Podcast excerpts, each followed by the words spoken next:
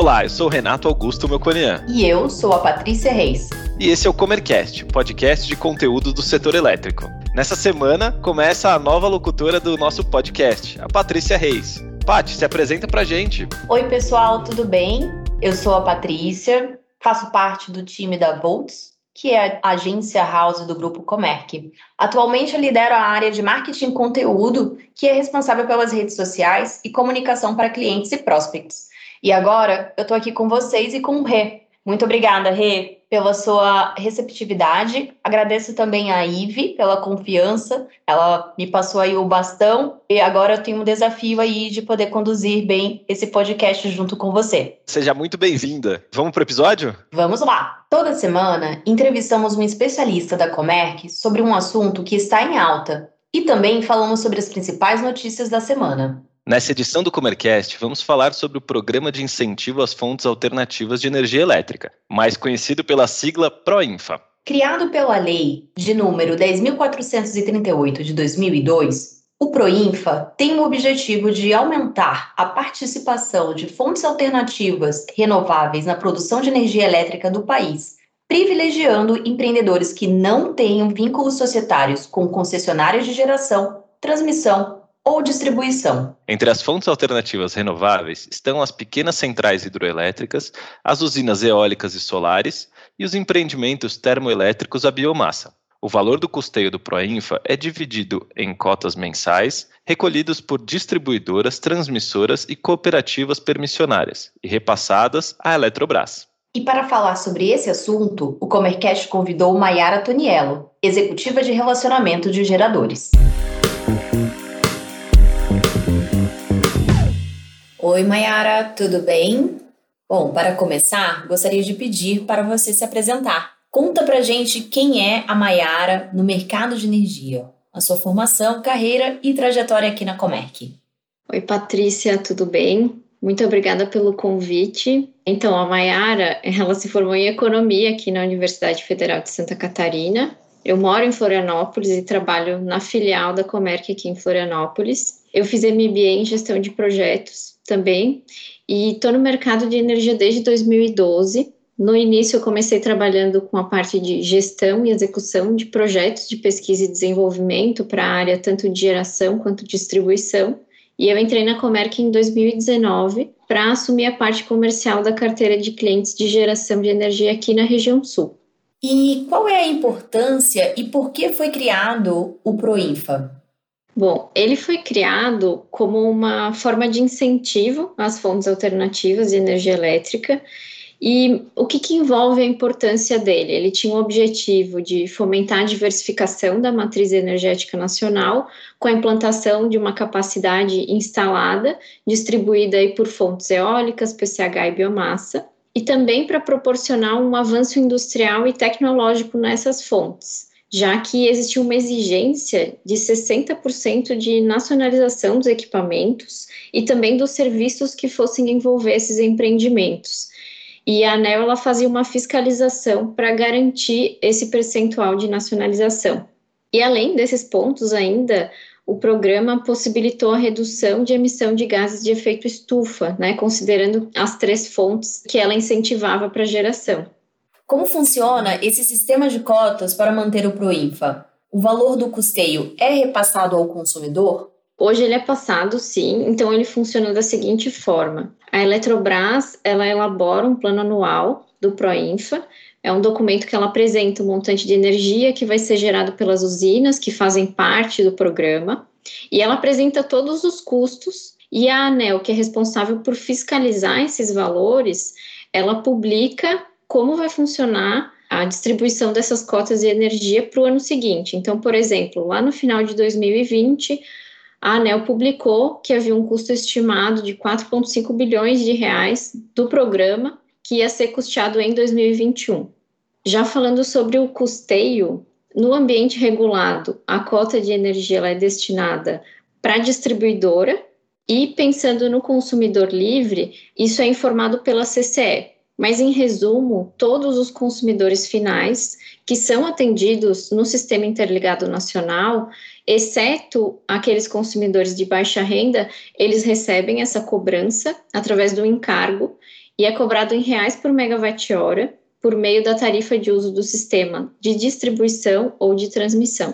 A energia gerada com o apoio do Proinfa é integralmente contratada pela Eletrobras ou pode ser comercializada no Mercado Livre? Então, Patrícia, ela é integralmente contratada pela Eletrobras, porque ela é responsável pela comercialização da energia gerada por todos esses empreendimentos que foram contratados no âmbito do Proinfa por um contrato de 20 anos. Então, toda a geração e potência instalada que foi viabilizada para o programa não pode ser vendida no Mercado Livre. Só para vocês terem uma ideia, atualmente a energia do Proinfa tem um preço médio, considerando as três fontes, de 406 reais por megawatt-hora e ele é corrigido pelo IGPM. Todos os empreendimentos de fontes alternativas renováveis são automaticamente candidatos a receber recursos do Proinfa ou os projetos precisam passar por uma seleção? Então, atualmente não tem nenhuma chamada pública aberta específica para o Proinfa. Então, a contratação ela acontecia via chamada pública, numa modalidade própria do Proinfa. Existia um guia de habilitação que orientava o empreendedor a respeito da seleção e da contratação desses empreendimentos. E Dessa forma, todas essas informações elas eram publicadas no site da Eletrobras. Só que hoje não tem nenhuma chamada pública aberta. E sobre o sistema em si, tem dado algum resultado? A gente pode observar considerando os objetivos que foram definidos lá quando a lei foi publicada em 2002 e depois vieram os decretos em 2004 e os submódulos do ProRet da ANEL. Então, existia uma série de objetivos estratégicos e específicos. Os objetivos estratégicos eram mais voltados em relação à geração de emprego, avanço tecnológico da cadeia produtiva, e isso realmente foi observado porque ocorreu uma redução nos custos dos investimentos em geração eólica depois do Proinfa. Outras medições que também foram feitas foi com relação à redução de emissões de gases de efeito estufa. Então, 2,8 milhões de toneladas de gás carbônico foram evitados por ano. Mas alguns exemplos aí que vão um pouco contra essa questão dos objetivos que foram definidos é que existia um prazo limite para início de operação comercial dessas usinas e esse prazo acabou não sendo atendido e foi prorrogado para 2011.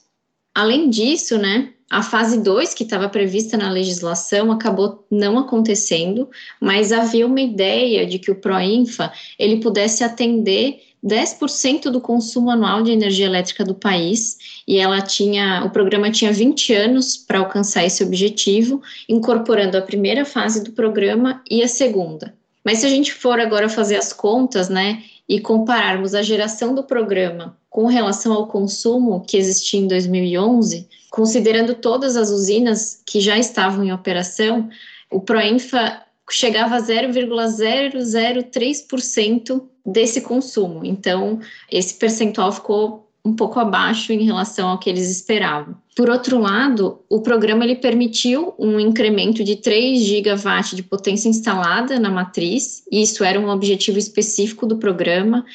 E esse montante representa, em média, uma geração de 12 gigawatt-hora ao ano. Então, essa potência prevista para a primeira fase em 2011 ela correspondia a 2,7% da matriz de geração de energia do Brasil, e como não existiu a segunda fase e não surgiram novas usinas no programa, hoje a representação é um pouquinho menor, fica em 1,8%.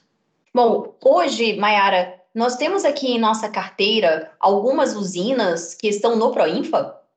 Sim, nós temos algumas usinas na carteira de gestão de geradores então, qualquer dúvida ou interesse em conhecer os nossos serviços que são focados para a gestão de geradores, a gente fica à disposição.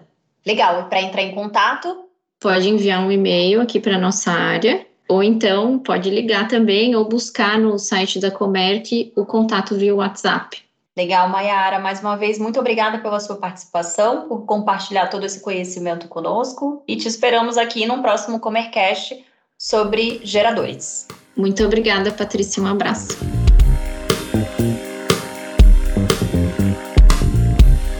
E agora vamos às principais notícias da semana.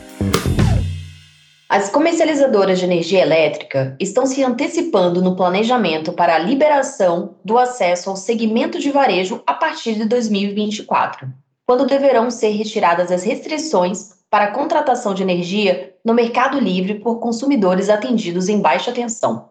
O objetivo é a disputa por um mercado que pode ultrapassar a casa de centenas de milhares de consumidores de pequeno porte. Nesse sentido, a Câmara de Comercialização de Energia Elétrica, CCEE, e a Agência Nacional de Energia Elétrica, ANEL, terão até 31 de janeiro do ano que vem para apresentar um plano de médio e longo prazos para a abertura desse ambiente, com as medidas regulatórias necessárias à abertura aos consumidores abaixo de 500 kW.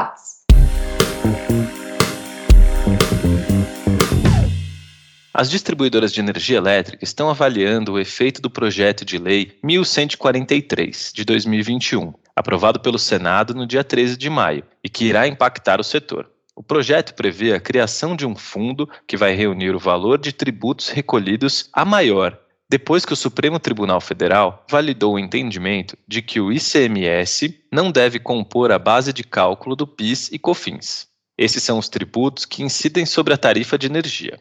Para o consumidor, essa é uma boa notícia, pois haverá redução na conta de luz, por meio de devolução dos impostos pagos a mais no último ano. A tributação deve devolver integralmente os valores aos consumidores, por meio de redução da tarifa de energia. A devolução ficará a cargo da Agência Nacional de Energia Elétrica, a ANEEL.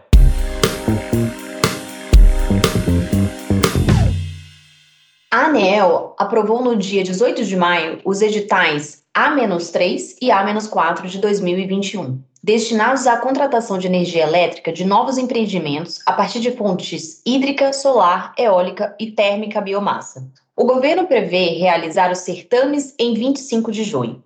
Segundo os dados da empresa de pesquisa energética EPE, no total, 1.841 projetos se cadastraram para participar das ofertas. Desse total, 1.447 são projetos que vão disputar em ambos os leilões. 54 deles vão participar somente do leilão A-3 e 340 estão inscritos exclusivamente para o leilão A-4.